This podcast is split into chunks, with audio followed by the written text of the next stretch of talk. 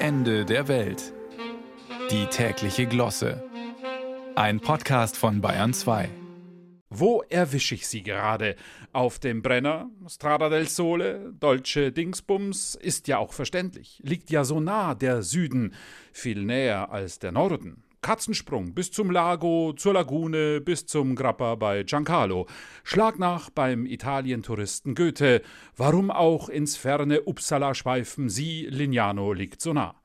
Und gerade diesem München wird ja gern das Klischee-Gütesiegel nördlichste Stadt Italiens verliehen. Dabei wäre meteorologisch eher südlichste Stadt Schwedens angebracht.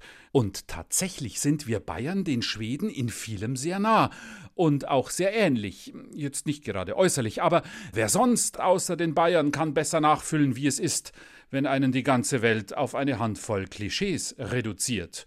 Und wer sonst kann damit so gut leben und damit so ein Bombengeschäft machen? Rote Holzhäuschen mit Blaubeersuppe da, Almhüttengedudel mit lecker Dwarpfenstrudel dort. Außerdem gibt es da die historische Nähe. Schließlich wurde der Fortbestand des schwedischen Königshauses 1972 unter dem Olympiaturm gesichert, als Silvia ihren Karl Gustav kennenlernte. Und schon vorher haben die Schweden das eine oder andere Gastspiel zwischen Main und Mangfall gegeben. Bet, Kind, bet, morgen kommt der Schwed. Ein Satz, der vor noch nicht einmal 400 Jahren für spontane Fluchtreflexe bei der hiesigen Landbevölkerung gesorgt hat. Ob das Leerlittern von Maskrügen bei uns daheim direkt auf den im Dreißigjährigen Krieg trendigen Gülle gefüllten Schwedentrunk zurückgeht, das herauszufinden, wäre Aufgabe einer noch zu etablierenden Forschungsinitiative. Ein Blick in Münchner Bierfolterzelte alljährlich im Herbst lässt aber einiges erahnen. Zivilisation und Barbarei sind eben oft nur ein paar Schluck voneinander entfernt. Zum Glück haben sich die Schweden seit ein paar Jahrzehnten darauf verlegt, Europa mit ESC und Grand Prix Feldzügen zu überziehen. Apropos Waterloo, auch bei der Verwirklichung visionärer Großprojekte haben Schweden und Bayern durchaus Anknüpfungspunkte.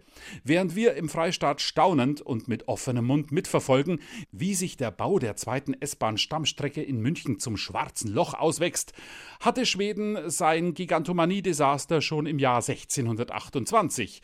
Ganze 1300 Meter schaffte es die Vasa, das damals größte und mächtigste Kriegsschiff bevor es noch in der Hafenrinne von Stockholm den Weg in die Tiefe nahm. Heute feiert das Königreich Schweden seinen 500. Geburtstag. Und für den zum Klischee geronnenen schwedischen Ideallebenszustand gibt es ein Wort: Lagom. Lässt sich eigentlich nicht übersetzen, es gibt im Deutschen kein Äquivalent dafür. Nur im bayerisch-fränkischen natürlich. Passt.